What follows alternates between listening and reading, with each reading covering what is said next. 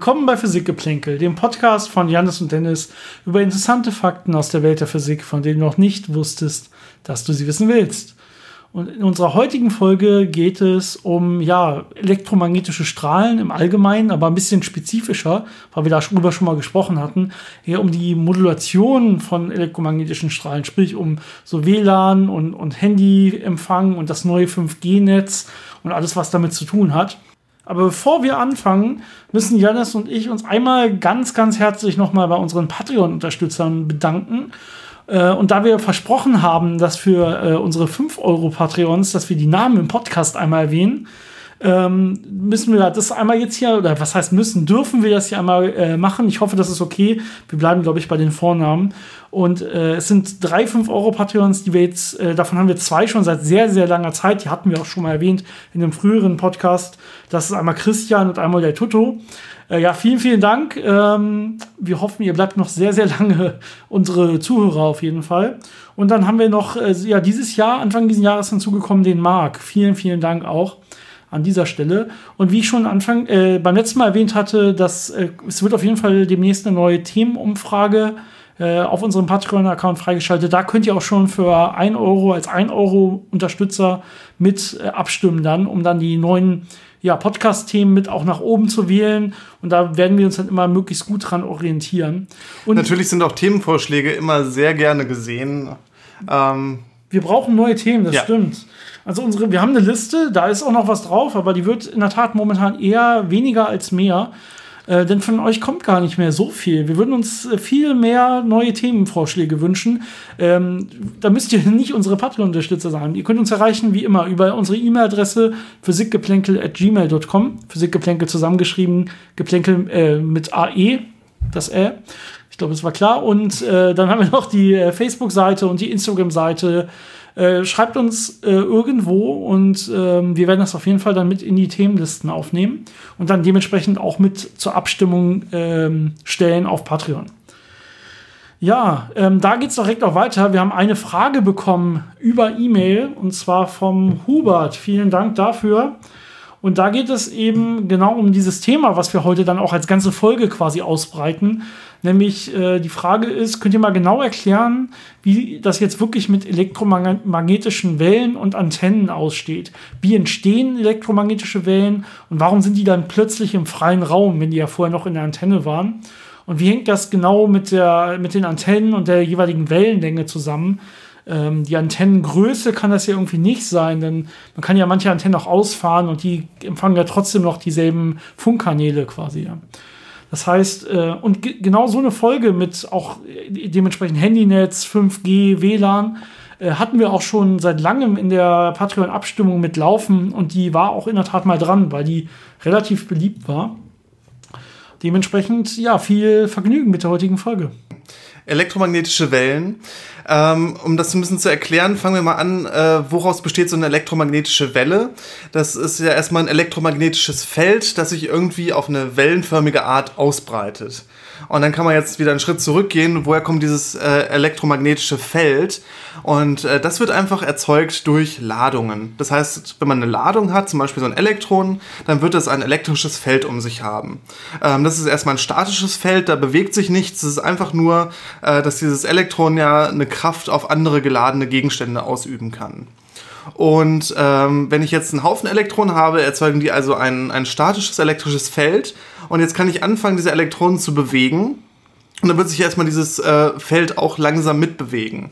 Jetzt ist es aber ganz interessant, äh, dass wenn man das Ganze nachrechnet, man sieht, wenn man jetzt diese Elektronen beschleunigt bewegt, dann äh, wird sich nicht nur dieses Feld, dieses statische Feld mitbewegen, sondern es wird sich eine elektromagnetische Störung im Raum ausbreiten und die entkoppelt sich dann von den Elektronen. Das heißt, ich erzeuge äh, elektromagnetische Felder, die nicht mehr mit den Elektronen äh, zusammenhängen, sondern sich frei bewegen im Raum.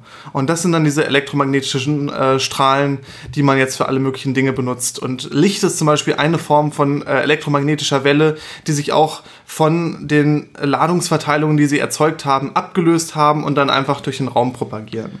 Um das mal kurz einzuwerfen, was sehr interessant dabei ist, ist, wenn man nochmal an die spezielle Relativitätstheorie denkt, wo man ja gesagt hat, ja, Physik muss ja auch gelten in anderen Bezugssystemen. Und ich kann ja zum Beispiel einfach sagen, okay, eine Ladung hat ein äh, elektrisches Feld ähm, und mir dann zum Beispiel eine bewegte Ladung angucken und sagen, okay, aber ich kann mich jetzt ja quasi in die bewegte Ladung reinversetzen, dann bewegt die sich ja gar nicht mehr und so. Solche Tricks. Und das, deswegen ist das so wichtig, was du gesagt hast, mit, dass die Ladung hier beschleunigt sein muss an der Stelle. Weil äh, ich kann quasi mich nicht in, einen in, eine beschleunigte Ladung zumindest nicht so einfach hineinversetzen. Denn das ist, äh, das nennt man, äh, dass es kein Inertialsystem mehr ist. Dementsprechend kann man hier wirklich diese elektromagnetischen Wellen dann beobachten. Aber es ist interessant, wie man, äh, je nachdem, wie man sich beobachtet, andere Felder wahrnimmt, andere Magnetfelder, andere elektrische Felder, je nach Beobachter. Das muss nicht übereinstimmen, quasi beobachterunabhängig. Das ist ja die interessante Geschichte, wenn ich jetzt ein elektrisches Feld habe, das äh, durch eine Ladung äh, erzeugt wird, die in Ruhe ist, ähm, dann ist das genau das gleiche für einen bewegten Beobachter, der ein Magnetfeld sieht. Also wir wissen ja, äh, Magnetfelder werden erzeugt, wenn ich äh, einen Strom habe, also bewegte Ladung habe. Und jetzt kann ich daher das Bezugssystem wechseln äh, zwischen äh, mit der Ladung mitbewegt oder nicht. Und dann sehe ich einmal ein elektrisches Feld und einmal ein Magnetfeld. Und das ist ja auch eine der äh, Grundlagen von der speziellen Relativitätstheorie, diese Kopplung zwischen äh, elektrischen Feldern und magnetischen Feldern, genau weil es eben einfach nur eine äh, Frage ist, in welchem Bezugssystem ich mich befinde. Genau, nochmal vielleicht jetzt äh, vereinfacht zusammengefasst. Ähm, wir haben einmal statische Ladung, also wenn ich mich selber in einem Bezugssystem befinde, in dem die Ladung sich nicht bewegt, dann haben die ein elektrisches Feld, können also Kraft, wie du gesagt hast, auf andere geladene Teilchen ausüben. Dann habe ich ja bewegte Teilchen, aber nicht beschleunigte Teilchen. Und da kennt man vielleicht aus der Schule noch so zum Beispiel Magnetfeld um einen Draht oder um, um einen Leiter oder so, wie man das nennen will, um ein Kabel. Das heißt, da habe ich ja einfach nur Elektronen, die sich durch ein Kabel bewegen. Das heißt, das sind geladene Teilchen, die sich mit einer gleichen konstanten Geschwindigkeit bewegen. Und da kennt man vielleicht noch so eine schöne Daumenregel, vielleicht kennt man es auch nicht, dass man gucken kann, ah, jetzt, je nachdem wie die Handzeit bewegt sich jetzt ein Magnetfeld um den Leiter herum. Und das ist dementsprechend das Magnetfeld, das man sieht. Und jetzt haben wir noch beschleunigte Ladung. Und die senden in der Tat elektromagnetische Strahlung ab, die sich dann entkoppelt von der Ladung selber. Und ein einfacher Trick, wie man das machen kann, ist, man nimmt äh, so eine Antenne, das heißt ein Draht, der zwei Enden hat, und äh, schiebt jetzt die Ladung zwischen diesen beiden Enden ganz schnell hin und her. Und äh, wie wir ja wissen, äh, wenn ich die Ladung jetzt bis zur Spitze schiebe und dann die Richtung umkehre und es in die andere Richtung schiebe, muss ich sie ja beschleunigen. Das heißt, da habe ich automatisch diesen Beschleunigungsprozess mit drin und dementsprechend wird dann eine elektromagnetische Welle entstehen. Und äh, jetzt kann man sich natürlich vorstellen, äh, dass ich mit einer bestimmten Frequenz diese Ladung da hin und her schiebe und dass ich dann dementsprechend eine elektromagnetische Welle mit genau dieser Frequenz und der dazu passenden Wellenlänge bekomme. Das heißt, erstmal ist es nicht äh, wichtig, wie lang meine Antenne ist, äh, um mir eine bestimmte Wellenlänge am Ende äh, als Strahlung zu generieren. Genau, es kommt darauf an, äh, wie schnell ich die da hin und her sausen lasse. Normalerweise ist es jetzt sogar so, dass ich die dann irgendwie wahrscheinlich mit einer sinusförmigen ähm, Spannung zum Beispiel antreiben würde, sodass deren Verlauf also immer wieder zur Mitte hin beschleunigt wird, dann wieder abgebremst, bis sie am Ende sind, dann wieder in die andere Richtung beschleunigt und so weiter.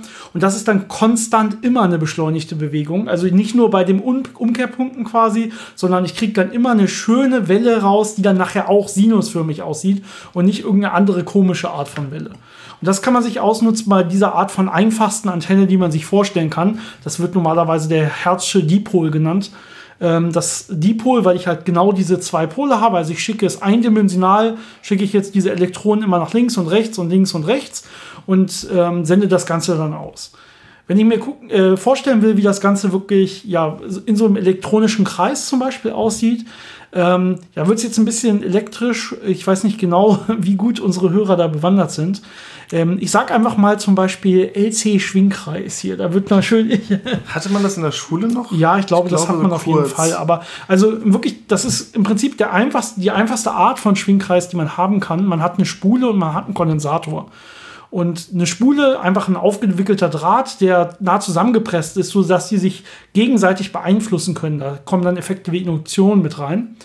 Und Kondensator sind äh, quasi einfach zwei geladene Platten, die sehr nah aneinander gebracht werden. Und zwischen diesen Platten bildet sich dann ein elektrisches Feld. Also ich habe zum Beispiel auf der einen Seite der Platten jetzt Elektronen, die sich angesammelt haben, auf der anderen fehlen Elektronen. Das heißt, die Seite wäre positiv äh, geladen und dementsprechend würde sich jetzt ein Feld bilden von den Elektronen äh, zu der positiven Seite.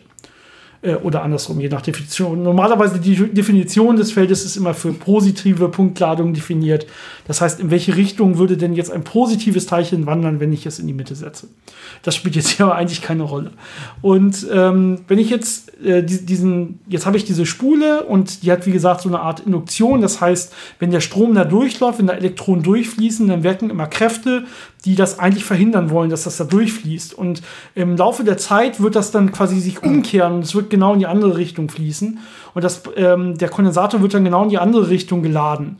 Und dann schwingt das so schön hin und her. Das heißt, der Kondensator ist mal in die eine Richtung geladen, mal in die andere.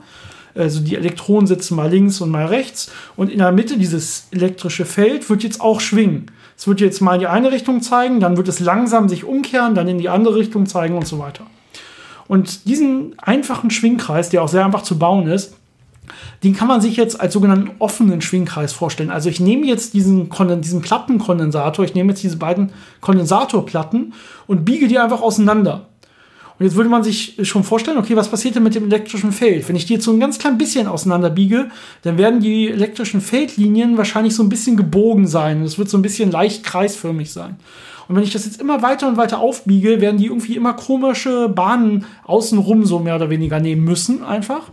Ähm, bis ich das Ganze komplett aufgebaut habe. Das heißt, ich habe jetzt so eine Art linearen Schaltkreis. Ich habe die beiden Kondensatorplatten als offene Platten außen und ich habe in der Mitte die Spule auf einer Linie. Und wenn das jetzt hin und her schwingt, dann ähm, haben wir genau diesen, diesen Herzchen Dipol im, im, Prinzip, dass ich eben draußen rum ein schönes elektromagnetisches oder ein elektrisches Wechselfeld habe, was diese elektromagnetische Welle erzeugt. Und die strahlt jetzt ja im Prinzip in alle Raumrichtungen ab, außer in die Richtung, wo genau die Kondensatorplatten sitzen. Weil das, da wird sich das Feld ja direkt wegbiegen, weil es ja eigentlich zur anderen Platte hin will. Genau, und äh, jetzt haben wir da eine elektromagnetische Welle erzeugt. Und jetzt kann man sich natürlich fragen, wie empfange ich die? Wie kann ich die messen? Und da nimmt man genau das gleiche Prinzip. Man weiß, ein elektrisches Feld wird auf Ladungen eine Kraft ausüben. Ähm, jetzt nehme ich einen Draht, der äh, Elektronen enthält. Und jetzt wird dieses elektrische oder elektromagnetische Feld der Welle anfangen, die Ladung in diesem Draht zu verschieben. Und zwar im gleichen Prinzip, äh, wie wir das ja absichtlich äh, von der anderen Seite gesteuert haben, um die Welle zu erzeugen. Und äh, jetzt kann die Welle natürlich dann äh, wieder eine Spannung induzieren und damit messbar werden. Ja, dann ist eigentlich nur noch die große Frage, wie kann ich sowas überhaupt vernünftig messen und wie kann ich auch solche ähm, ja, Informationen, die ich jetzt habe, überhaupt in so eine, in so, innerhalb so einer Welle übermitteln. Ja, das sind die großen Fragen, die ich noch, äh, die man da noch offen hat. Und das wird normalerweise Modulation und Demodulation von Wellen genannt. Was man vielleicht noch sagen sollte zu den Antennen. Die Größe der Antenne spielt schon eine Rolle, wenn ich mir die Frage stelle, wie effizient kann ich äh, äh meine elektrische Energie in elektromagnetische Wellen umwandeln, beziehungsweise wie effizient kann ich äh, elektromagnetische Wellen messen. Äh, da kommt dann die sogenannte Impedanz ins Spiel. Das ist so eine äh, Größe, die, die äh, ja, wie soll man das beschreiben, die die Propagation von Wellen charakterisiert. Und äh, das muss gut passen zwischen verschiedenen Medien, in denen das äh, passiert, damit die Welle sich ausbreiten kann und nicht einfach äh, reflektiert wird. Das ist so der grobe Gedanke dabei. Die Frage, die, die, Frage ist, wie gut kann ich die Energie von, der einen, von dem einen Medium ins andere übertragen quasi. Also ich habe eine magnetische Welle in dem einen Medium und dann gibt es einen Übergang ins neue, in dem Fall zum Beispiel von der Antenne, soll ja ins Vakuum hinein quasi, da soll ja die elektromagnetische freie Welle nachher erzeugt werden.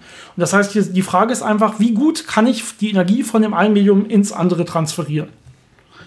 Das ist diese Impedanz, die da eine Rolle spielt. Und da muss man jetzt in der Tat ein bisschen aufpassen, je nachdem, was man da für Wellen erzeugen will, muss man eben ähm, die Wellen, äh, die, die Antennen unterschiedlich groß wählen, damit das eben sehr effizient oder eben nicht sehr effizient äh, passiert. Dementsprechend ist es schon so, zum Beispiel bei Radios kennt man das ja und so, dass wenn man äh, Antennen auszieht, dass es dann schon besser normalerweise funktioniert. Das hat mehrere Teile. Einmal ist natürlich auch der Empfangsbereich, also der, der Bereich größer, dass man überhaupt eine größere Chance hat, Art, dass die Teilchen da drin angeregt werden, aber es hängt auch mit solchen Impedanzspielen zusammen. Aber es äh, hängt nicht direkt mit der erzeugten Wellenlänge zusammen. Eine interessante Zwischenbemerkung ist vielleicht noch, dass man elektromagnetische Wellen nicht nur im freien Raum, also im Vakuum übertragen kann, sondern auch in sogenannten Wellenleitern, also an, an so Hohlkabel oder an, an Kabel gebunden. Das heißt, man hat äh, einen Leiter und diese elektromagnetische Welle wird jetzt äh, entlang dieses Leiters propagieren und äh, das führt so zu so komischen äh, Geschichten wie WLAN-Kabeln. WLAN steht ja für Wireless LAN, also äh, kabellose Übertragungsmöglichkeit. Ähm, und ist charakterisiert dadurch, dass man eine bestimmte Frequenz von äh, ungefähr zweieinhalb Gigahertz hat für diese elektromagnetischen Wellen. Jetzt kann man aber auch Kabel bauen, die genau Wellen mit dieser Frequenz äh, sehr gut übertragen können, weil man vielleicht nicht immer äh, diese äh, Wellen äh, durchs Vakuum schicken möchte, sondern gezielt durch ein Kabel in irgendeine Apparatur hineinbringen möchte. Also man muss es nicht immer äh, frei übertragen, sondern man kann es auch an Kabel gebunden machen. So ja, als kleine Zwischenbemerkung. Nicht dasselbe ist wie einfach nur ein äh, LAN-Kabel anschließen an einen Router und das zum PC bringen, sondern hier geht es jetzt wirklich darum, diese WLAN-Schwingungen in einem, in einem Kabel zu transportieren. Auch das kann hier und da mal gebraucht werden, aber das passiert vor allen Dingen ab und zu mal bei uns im Labor. Äh, passiert eher weniger wirklich, wenn man irgendwie sich mit Telefon, Kommunikation oder Computern oder so auseinandersetzt. Aber gute Erwähnung an der Stelle in der Tat. Ja, ich ähm, hoffe, wir haben jetzt so die Grundlagen gelegt, dass ihr eine Vorstellung habt, was ist so eine elektromagnetische Welle und wie erzeuge ich die. Ja, so ganz genau erklärt, was so eine elektromagnetische Welle jetzt ist, haben wir ja nicht wirklich. Also in Wirklichkeit haben wir jetzt ja dieses, diese elektrischen und magnetischen Felder und die breiten sich jetzt halt im Raum aus, wellenförmig, so schön sinusförmig normalerweise. Das heißt, die gehen so schön hoch und wieder runter und sind, man sagt, orthogonal zueinander, das heißt senkrecht aufeinander stehend, sowohl das elektrische Feld und dann äh, ja 90 Grad versetzt dazu das magnetische Feld und äh, damit können die sich jetzt sofort bewegen. Und dementsprechend kann man dieser Welle, meistens betrachtet man jetzt nur eins von beiden, denn die sind ja mehr oder weniger identisch. Man kann aus dem einen das andere quasi direkt herleiten. Das heißt, meistens guckt man sich jetzt zum Beispiel nur das elektrische Feld an, wie sich das ausbreitet, spricht aber trotzdem immer von der elektromagnetischen Welle. Und diese Welle ist dann, wie, wie, wie gesagt, einfach nur so eine sinusförmige Ausbreitung, hat natürlich dementsprechend eine äh, Wellenlänge.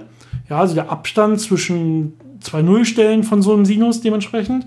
Und es hat auch eine Frequenz die man so einer Welle zuordnen kann. Und es hat natürlich eine Richtung, in die die Welle gerade geht.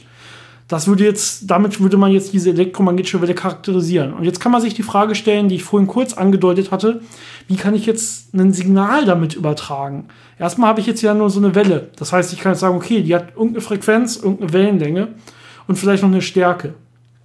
Wenn ich jetzt das nutzen will zur Signalübertragung, dann muss ich diese Welle nehmen und sie verändern.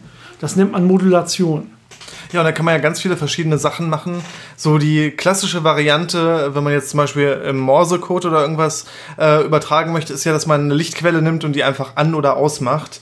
Das wäre jetzt eine extreme Form von der sogenannten Amplitudenmodulation. Das heißt, wo ich die Stärke der Welle, also die, die Amplitude, ähm, moduliere mit der Zeit. Und das kann man äh, in einem bestimmten Muster machen. Und äh, wenn man jetzt weiß, äh, welches Muster entspricht jetzt welcher Information, kann ich damit sehr gut Informationen übertragen. Letztendlich will ich meistens ja Bits übertragen, wenn es hier um digitale Daten geht. Das heißt, ich muss mich nur einigen, was ist eine 1 und was ist eine 0. Und dann kann ich eigentlich relativ gut solche Bit-Kombinationen übertragen äh, Amplitu Amplitudenmodulationen müssen nicht äh, komplett quasi das Licht ausschalten und dann wieder anschalten, sondern meistens ist es nur ein ganz, ganz kleiner Prozentsatz, die die Amplitude hier verändert wird. Also ich kann es ein ganz klein bisschen weniger stark machen und wieder stärker und wieder weniger stark und wieder stärker zum Beispiel und damit äh, quasi meine Informationen durchmorsen, wenn ich das möchte. Das ist eine Möglichkeit. Ähm, dann gibt es die Möglichkeit der Frequenzmodulation. Ähm, das heißt im Prinzip, ich erzeuge ja diese Welle, indem ich eine indem ich diese Frequenz mit, mit einer gewissen Frequenz zum Beispiel diese Elektronen bewege in meiner Antenne. Und damit, da kommt dann nachher eine Welle bei raus. Und diese Frequenz, mit der ich die Elektronen bewege, die kann ich auch leicht verändern. Und damit würde dann die Frequenz dieser entstehenden elektromagnetischen Welle auch immer leicht verändert werden. Und das kann ich dann später auch auslesen und kann damit dann nachher Informationen übertragen. Was du gesagt hast mit dieser Frequenzmodulation, das kann man jetzt noch ein ganzes Stück weiter treiben. Denn ähm, wenn du das so erzählst, gehen wir davon aus, dass man die Frequenz direkt messen kann. Ähm, es gibt natürlich Signale, da können wir das machen, wenn man jetzt so im Kilo- oder Megahertz-Bereich Sachen äh, überträgt. Da kann ich direkt mit dem Frequenzzähler gucken, ah, das hat die Frequenz und dann kann man damit Sachen kodieren. Wenn man jetzt aber zum Beispiel Licht benutzt, und das macht man ja überall, wenn man ein Glasfasernetz oder so sich anschaut, äh, dann kann man die Frequenz nicht mehr so einfach auslesen, weil die ziemlich hoch ist und wir keine Möglichkeit haben, das direkt äh, auszulesen. Das, das Problem ist hier, dass unsere Ausleseelektroniken nicht schnell schnell genug sind, diesem Licht zu folgen. Ja, also dieses, dieses Licht, diese Lichtwelle hat ja eine Sinusfrequenz und man muss der exakt folgen können und dann nachher auch sowas rausziehen zu können wie solche Frequenzinformationen. Und wenn unsere Elektronen nur jede 500. Welle überhaupt mal gucken, ah, was ist da eigentlich gerade, dann sehe ich nur so einen großen Mittelwert über alles, äh, kann sowas wie die Leistung dann messen, aber ich kann nicht mehr wirklich einzelne Frequenzen und Phasen und sowas auslesen. Dafür, das geht nur bei sehr, sehr langsamen äh, Frequenzen oder äh, sehr, sehr langsamen Wellenveränderungen. Genau. Und äh, was man jetzt macht, ist diese Frequenzmodulation, was du erwähnt hast. Das heißt, man äh, nimmt zum Beispiel die Lichtquelle und moduliert die Frequenz mit einer Frequenz, die jetzt zum Beispiel im Megahertz-Bereich liegt, also in einem Bereich, äh, den man sich ganz gut anschauen kann. Und wenn man das jetzt mal sich mathematisch anguckt, kriegt man raus, dass man hinterher eine Lichtwelle überträgt, die die Frequenz hat wie vorher plus sogenannte Seitenbänder. Das heißt, in dem Licht ist jetzt plötzlich noch äh, eine Frequenz oberhalb meiner ursprünglichen Frequenz und unterhalb meiner ursprünglichen Frequenz dazugekommen. Äh, und der Abstand ist gerade diese Modulationsfrequenz. Und diese Seitenbänder, die benutzt man jetzt, um diese Informationen zu übertragen. Und äh, da kann man jetzt verschiedene Sachen mit diesen Seitenbändern machen. Man kann deren Frequenz verändern, das heißt, die wackeln so ein bisschen hin und her und das kann ich hinterher messen. Äh, man kann aber auch deren Amplitude äh, verändern und deren Phase. Die Phase hängt sehr mit der Frequenz zusammen. Das sagt einem einfach, ob man gerade auf dem Wellenberg oder auf dem Wellental ist. Ähm, aber alle diese Parameter von diesen Seitenbändern kann man jetzt modulieren. Und das kann man auch gleichzeitig machen und damit sehr komplexe Sätze an Informationen äh, übertragen und damit eine sehr große Informationsdichte übertragen. Mhm. Und natürlich muss man nicht nur ein Seitenband nehmen, sondern man kann natürlich auch mehrere Seitenbänder gleichzeitig benutzen. Das heißt, zu einer Lichtwelle oder einer elektromagnetischen Welle allgemein kann ich ganz viele Informationskanäle hinzufügen, äh, mit denen ich Informationen übertragen kann.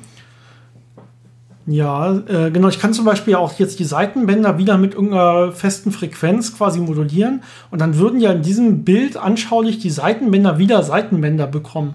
Ja, das kann ich ja auch beliebig weit treiben. Also ich kann quasi so eine Art doppelte Seitenbandmodulation machen und äh, da dann auch die Amplitude verändern, wenn ich will. Ja, also ähm, und was man noch machen kann, ist, dass man natürlich auch verschiedene Antennen benutzt, dass man nicht nur eine Antenne hat, sondern direkt mehrere Antennen, um, um zu senden, aber auch zu empfangen. Und da kriegt man dann, so kann man das im Prinzip schneller machen. Ja, hätte ich jetzt nur diese eine Art äh, von Methode der Modulation und Demodulation nachher, da können wir gleich noch ein paar Worte drüber reden, äh, wie man die, die Informationen wieder rauskriegt aus so einer Welle ähm, dann könnte ich im Prinzip meistens nur so ein Bit übertragen jeweils. Also ich kann sagen, ist das gerade oben oder ist das gerade unten zum Beispiel. Ja? Dann kriege ich, das ist relativ, ähm, ja, die Bandbreite wird relativ klein sein, weil ich relativ lange brauche, um komplexe Datenstrukturen zu übertragen. Aber wenn ich so ganz viel auf einmal übertragen kann, dann ähm, da kommen dann diese modernen Protokolle äh, hinzu.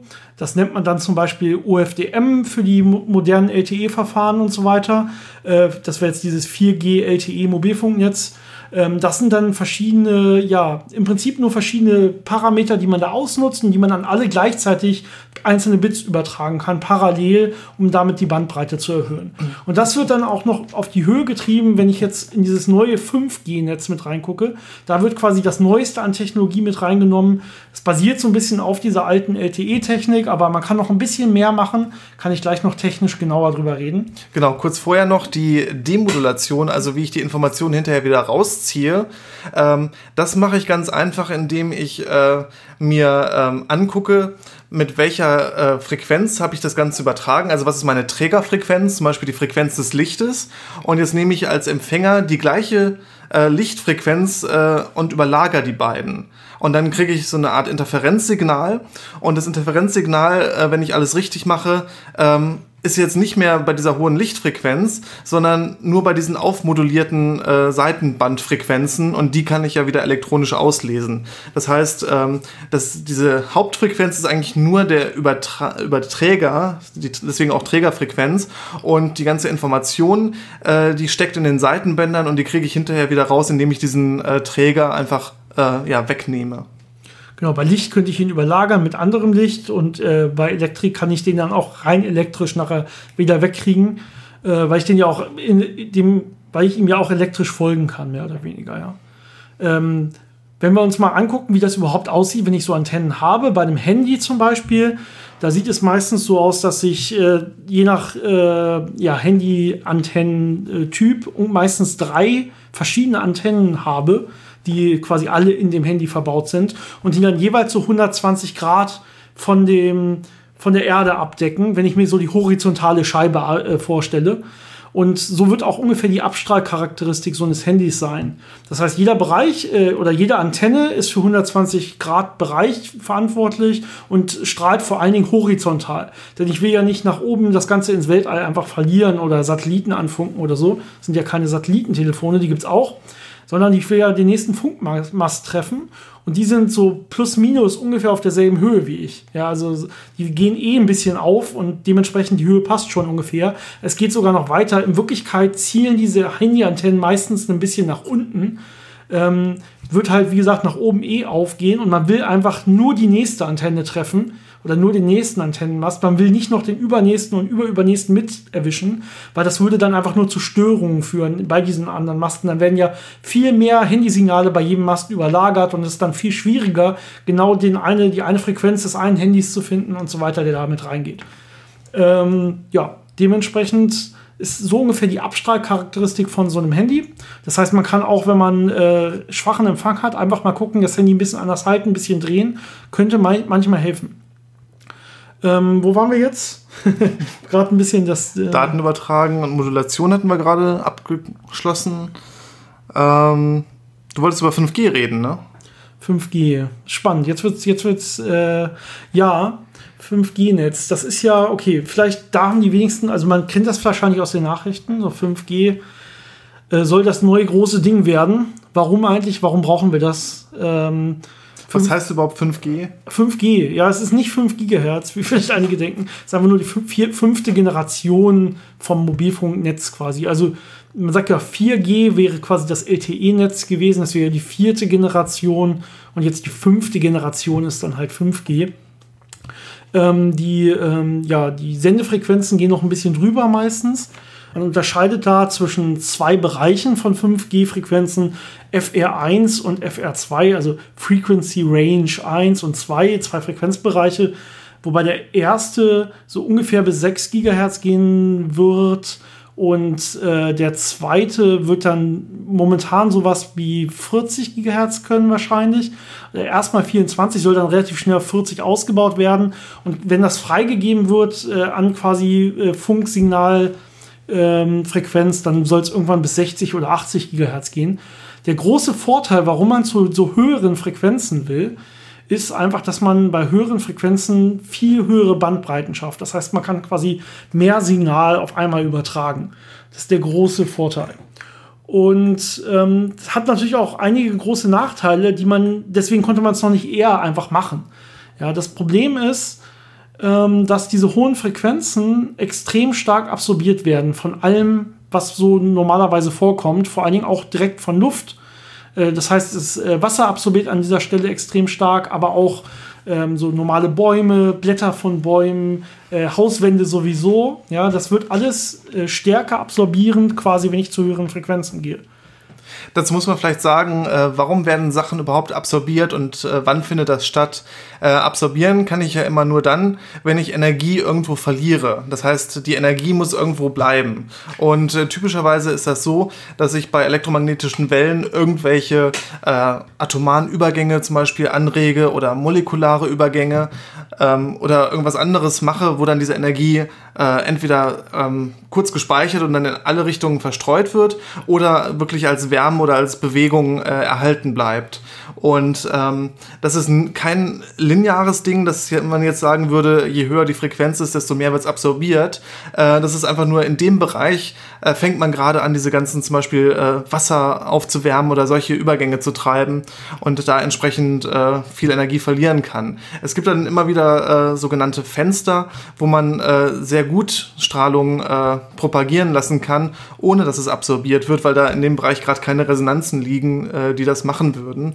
Ähm, aber in dem Bereich ist man noch nicht, sondern man ist jetzt in einem Bereich, wo es gerade schwieriger wird, äh, diese doch energiereicheren Wellen, denn je höher die Frequenz, desto mehr Energie hat die Welle äh, zu propagieren, weil die eben mehr Möglichkeiten haben, dann diese etwas höher energetischen Anregungen zu machen. Ja, wenn man was, äh, sich Wasser anguckt, war es, glaube ich, ich meine, ich müsste es nochmal nachgucken, ungefähr die 150 Gigahertz. Da geht man also nicht hin mit 5G, wo man wieder richtig gut durch Wasser äh, durchgehen würde und da eben genau Wasser nicht anregt. Das wird äh, in der Astronomie sehr oft benutzt, weil ja unsere Atmosphäre größtenteils aus so Wasserpartikeln besteht, Wolken und so weiter. Und durch die würde man ja gerne ungehindert durchgucken, ohne dass die ein das Bild verzerren oder einfach die Strahlung komplett äh, absorbieren.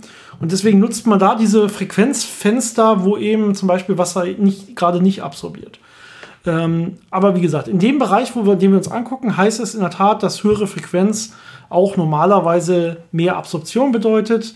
Das heißt, es kommt weniger an. Das heißt, man kann jetzt entweder die Ausgangsleistung erhöhen, ähm, die man reinsteckt, und dann wird schon noch irgendwann irgendwas ankommen. Dafür hat man bei diesen Funkturmen natürlich dann ex erstmal extreme Leistung, extrem hohe Strahlung. Und man hat natürlich extremen Energiebedarf und das ist eher das Essentielle hier an der Stelle. Das heißt, man versucht sich mit so ein paar anderen Techniken zu helfen. Ja, also es gibt zum Beispiel, das heißt sowas, äh, so Beamforming oder Beamshaping, dass man eben die Strahlen nicht so einfach horizontal in eine, alle Richtungen schickt, wie es noch bei dem äh, 4G normalerweise der Fall ist, sondern dass man ähm, sich angucken kann, wo ist überhaupt gerade der Empfänger, den ich ansteuern will, und dann gezielt den Strahl auf. Ups, da habe ich gerade meine Tasse, mal fast meine Tasse umgestoßen. Ähm, genau, ich hoffe, es war nicht zu laut für die Ohren. Ich glaube, es geht. dass, dass man zielgerichtet mehr oder weniger diesen Strahl so formen kann, dass er nur ja, diesen Empfänger trifft und damit die ganze Energie äh, ja, nicht verloren geht im ganzen Raum, wo sie gar nicht hin soll, sondern zielgerichtet wird. Das wird normalerweise auch meistens mit Interferenzeffekten gelöst. Das heißt, man hat nicht nur einen Sender, sondern hat, man hat ganze Arrays von Sendern, also ganz viele kleine Sender ineinander, nacheinander geschaltet. Und man kann jetzt vor jedem dieser einzelnen Sender hat man quasi kleine Phasenschieber, mit denen ich meine Welle so ein bisschen nach links oder rechts schieben kann, bevor ich sie losschicke. Und das heißt, die werden jetzt, äh, die, ich kann die Wellen so losschicken, dass die genau an irgendeinem Ort konstruktiv interferieren und an den anderen Orten destruktiv interferieren. Und das kann ich relativ gut beliebig beeinflussen. Da sind Computeralgorithmen dann sehr gut drin, das zu steuern. Und da, damit kann ich Strahlen so formen, dass die wirklich dann nur da auch nachher in die Richtung strahlen, wo sie hinstrahlen sollen. Das ist auf jeden Fall eine Technik, die gebraucht wird bei diesen 5G-Techniken. Dabei muss man sagen, diese Sendemasten, was wir uns da vorstellen, das wird gar nicht mehr unbedingt benötigt bei 5G. Im Prinzip gibt es drei Arten von Anwendungen für 5G-Netzwerke. Das eine ist dieses klassische, über das ich auch gerade geredet habe, nämlich, dass wir einfach ja, ähm, unser, mit unserem Handy ganz normal Internet wollen. Und dann wollen wir möglichst schnell irgendwelche 4K-Videos gucken oder so. Und da braucht man dann vielleicht auch 5G-Netzwerk äh, ja, Netzwerk für.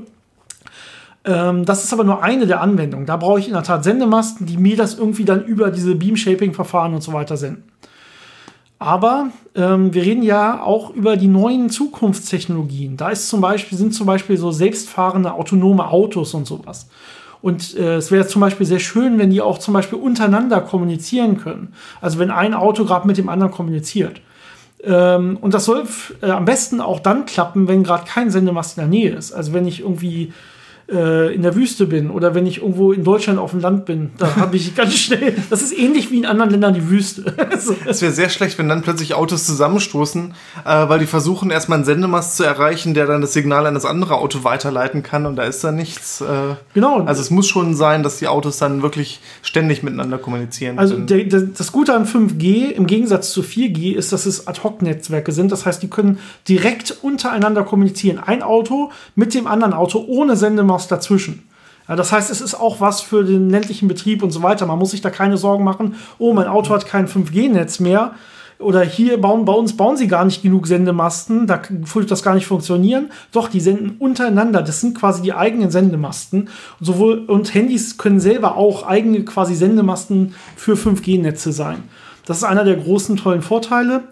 Ähm, und man kriegt auch, man kriegt es deutlich zuverlässiger hin und deutlich äh, ja, stabiler mit äh, kleinerer Latenz, würde man sagen. Also es reagiert auch schneller im Millisekundenbereich. Und das ist dann auch nötig für so Entscheidungen von selbstfahrenden Autos. Soll ich jetzt links oder rechts nach, beim Unfall äh, lenken oder sowas? Weil das es eben nicht mehr über den Sendemast gehen muss, sondern direkt einfach nur die Lichtlaufzeit äh, zum anderen Fahrzeug braucht. Ja, genau. Und die Technik selber mit höherer Frequenz ist auch noch genau. besser dafür geeignet. Genau. Und dann haben wir noch äh, eine weitere, einen weiteren riesen Anwendungsgebiet der Zukunft. Das ist, wird normalerweise in Deutschland immer äh, das Internet der Dinge genannt oder The Internet of Things. Ja, das ist das, die Maschinen, also dass im Prinzip Maschinen direkt untereinander kommunizieren, wenn die Sachen herstellen wollen und dass komplette äh, Prozesse eigentlich nur noch im, im Internet und mit Maschinen äh, entstehen. Das heißt zum Beispiel hier auf einer Website, ich bestelle irgendein Produkt und jetzt ähm, ohne dass da irgendwann jemals ein Mensch drüber guckt, äh, wird jetzt dieses Internetsystem, dieses Shop-System zum Beispiel an Maschinen den Auftrag geben, das zu produzieren. Diese Maschine wird an eine andere Maschine den Auftrag geben, das irgendwo einzupacken. Dann wird das den Auftrag an irgendwie die Post geben, das da und da abzuholen und dann wird es zu mir geliefert, ohne dass da auch von dieser Firma nur ein einziger Mensch drüber gesehen hat.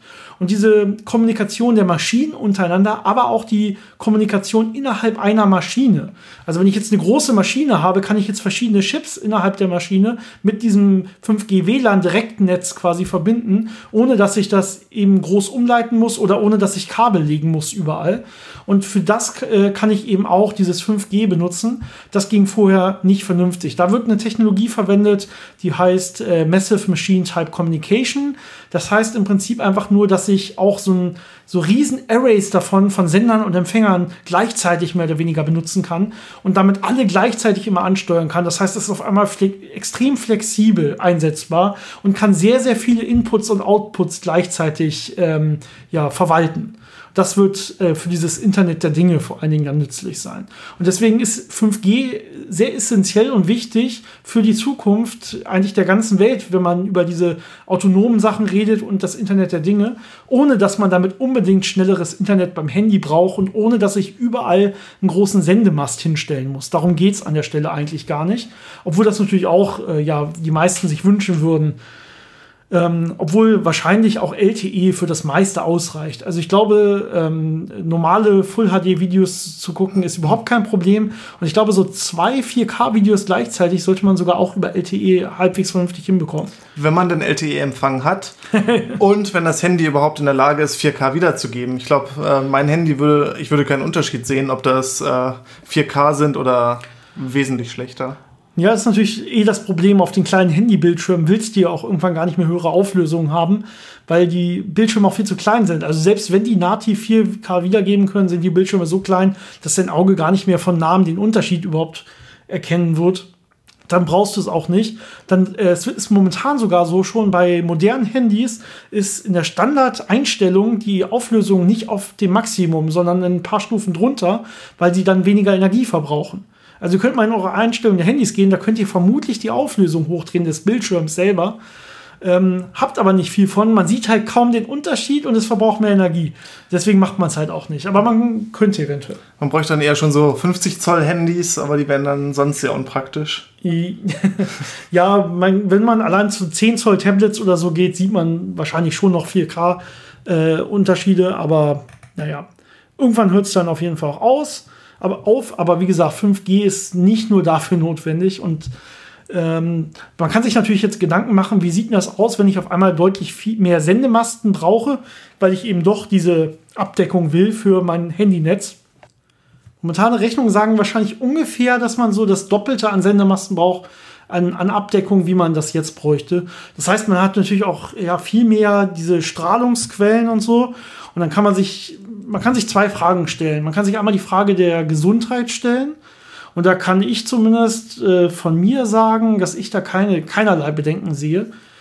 Einmal haben wir gerade schon festgestellt, dass diese Strahlung viel, viel stärker absorbiert wird und durch eigentlich nichts mehr durchgeht, nicht mehr durch Blätter von irgendeinem Baum oder so. Ja, und jetzt mache ich mir Gedanken, dass diese Strahlung aber durch meine Haut durchgeht und dann irgendwie in mein Gewebe reingeht und da irgendwelche Schaden anrichtet und nicht direkt schon von der ersten Hautschicht absorbiert wird. Also ich selber würde mir da erstmal keine Gedanken machen. Ähm ich meine, das, was typischerweise passiert, ist ja äh, bei diesen Gigahertz-Wellen, äh, ähm, ähm, also bei Frequenzen von ein paar Gigahertz, dass äh, vor allem Wasser erwärmt wird. Mikrowelle. Mikrowelle. Das heißt, man hat lokale Erwärmung im schlimmsten Fall. Ähm, und jetzt kann man darüber diskutieren, was sowas über lange Zeiträume auslösen könnte, wenn man Gewebe immer wieder erwärmt. Aber äh, ich glaube, ja, die unangenehmen Effekte, wenn eine Erwärmung stattfindet, würden einem vorher schon wissen lassen, dass da vielleicht ein Problem ist, wenn es denn so viel Energie äh, gäbe, die man auf einer Stelle hat, dass man dann rechtzeitig was dagegen machen kann. Also es ist auf jeden Fall nicht so, dass äh, eine kurze, äh, also wenn man kurz dieser Strahlung, selbst wenn die sehr stark ist, ausgesetzt ist, dass man sofort äh, große Probleme bekommen würde, außer einer Erwärmung wenn man, also das war jetzt gerade keine offizielle Meinung, sondern nur das, was wir darüber denken. Wir machen uns da überhaupt keine Gedanken über solche Sachen. Ähm, wenn man jetzt den offiziell, also es fehlen noch wirklich langzeitige Studien zu sowas, weil die extrem schwer zu machen sind, weil ja im Prinzip alle Menschen schon jetzt, schon langer Zeit, einen Haufen von diesen Strahlungen ausgesetzt sind. Ja, jeder hat in seiner Wohnung ja irgendwie zwölf verschiedene WLAN-Netze und immer noch drei Handynetze oder sowas und man kann quasi keine Kontrollgruppe mehr finden, die überhaupt gar keiner Strahlung ausgesetzt ist. Das erschwert es Studien sehr. Äh, man kann auf jeden Fall sagen, rein strahlenschutztechnisch, wenn man zum Beispiel das Bundesamt für Strahlenschutz fragt, dann sagt es, okay, es ist alles unterhalb aller Grenzwerte, die man sich irgendwann mal ja logisch äh, ausgedacht hat, die man mal festgelegt hat. Dementsprechend sollte das auf keinen Fall zu irgendeiner Gefährdung führen. Und deswegen sehe ich das halt genauso an der Stelle. Ist es nicht auch so, wenn man komplett feldfrei wäre, äh, würde der Körper darauf eher negativ reagieren? weil wir ja darauf ausgelegt sind, dass wir Felder um uns haben. Ich meine, ganz natürlich haben wir ja schon unser Erdmagnetfeld und es entstehen ja auch überall elektrische Felder, ob die stärker oder schwächer sind. Das heißt, äh, die Körper sind ja schon darauf eingestellt, dass es diese Felder gibt. Und ich vermute mal, dass auch in den letzten Jahrzehnten, dadurch, dass ja immer mehr äh, ähm, elektromagnetische Strahlung um uns rum ist, dass sich die Körper da auch ein bisschen äh, drauf einstellen und dass es dann ein ziemlicher Schock wäre, wenn man jetzt komplett feldfrei sein würde. Ich glaube würde. nicht, dass sich innerhalb von Jahrzehnten der biologische Körper auf sowas einstellen kann, ehrlich gesagt. Ich bin, ich bin da skeptisch. Ich weiß nicht, wie schnell sich. Ich glaube, sowas braucht, sowas, anpasst, sowas braucht deutlich länger. Aber ähm, naja, wie gesagt, ich sehe da überhaupt keine gesundheitlichen Bedenken, auch nicht bei einer deutlich stärkeren 5G-Abdeckung, allein schon, weil diese Strahlen einfach auch überhaupt nirgendwo durchkommen, um irgendwas zu machen. Es kann maximal irgendwo Wärme auf der Haut erzeugen oder sowas. Und nicht so, dass man Sonnenbrand oder so bekommt. Wir haben ja hier keine äh, ultraviolette Strahlung oder noch energiereichere Strahlung. Ja, die, die Photonen selber sind ja sehr energiearm, die da ankommen. Das heißt, die Energie, die da deponiert wird von den einzelnen Photonen selber, reicht zum Beispiel nicht aus, um irgendwie DNA aufzubrechen oder so. Das ist ja das Gefährliche, wenn ich wirklich zu Röntgenstrahlung, Gammastrahlung oder äh, ansatzweise bei UV-Strahlung gehe. Dafür, das kann man, solche Sachen kann man ausschließen, weil einfach die Photonenenergie nicht groß genug ist. Ähm, worüber wird noch viel diskutiert? Das ist natürlich der Bereich der, äh, der Sicherheit, weil man ja vor allen Dingen äh, mit Huawei jetzt diese großen Deals macht, weil die gut diese 5G-Chips produzieren können und so weiter. Und man hat so ein bisschen Problematik, weil wenn die die ganze Software dafür schreiben und auch regelmäßig Updates dann einspielen müssten und so weiter, weil es ja eine neue Technologie ist, ähm, dass sie dann auch irgendwie äh, ja so, so Hint Hintertüren mit einbauen können und uns alle ausspionieren können und so weiter, ja. Ja, da muss, muss natürlich jeder für sich selbst wissen, wie er dazu steht. Die Möglichkeit ist auf jeden Fall da, dass Huawei das machen äh, könnte, wenn sie irgendwie den Auftrag bekommen. Ähm, ich bin da ein bisschen unsicher. Ja, man müsste wahrscheinlich das Ganze schon so machen, dass man das halbwegs vernünftig kontrollieren kann äh, und die Sicherheitsupdates, die dann da zumindest eingespeist werden, immer noch äh, vernünftig überprüft, den Quellcode und so weiter. Aber komplett diese Hintertüren ausschließen wird man auf jeden Fall nie können. Das bleibt so bestehen, aber die Alternative wäre, jetzt 5G, diese Chips selber ja erstmal das Know-how sich anzueignen, äh, neue eigene Designs zu machen, die Treiber und die Software und so weiter selber zu schreiben und dann irgendwann das Ganze eigen äh, ja aus Deutschland oder aus der EU-Haus selbst zu produzieren und dann es einzuführen. Ja, ähm, das würde wahrscheinlich in zehn Jahren der Fall sein oder so. Und dann ist die ganze Welt uns weggelaufen. Wir brauchen diese Technik für Internet of Things, für selbstfahrende Autos und so weiter. Und es, es muss einfach mehr oder weniger jetzt kommen. Und andere Länder haben damit angefangen. Ja. USA hat schon einige Städte jetzt mit 5G-Netz ausgestattet, mit auch dichten quasi Sendemasten und so weiter. Und andere Städte kommen quasi wöchentlich hinzu. Und andere Länder haben auch angefangen, 5G einzuführen, komplett. Ja, Deutschland ist noch ein bisschen hinten dran, aber irgendwann wird es auch in Deutschland vernünftig eingeführt werden, hoffentlich. Aber wir sind ja eigentlich noch daran zu knabbern am 4G-Netz, an der Abdeckung. Also wir müssen uns ein bisschen, ein bisschen ranhalten hier in Deutschland und wir sollten jetzt nicht noch äh, zu viel Zeit damit verbringen, selbst sowas entwickeln zu wollen oder so weiter. Wir können ja jetzt anfangen, die nächste Generation zu entwickeln und so lange erstmal das benutzen, was auf dem Markt ist. Und dann die nächste Generation, die, äh, dann sind wir nicht mehr abhängig von den Chinesen. Das ist wahrscheinlich die beste Lösung.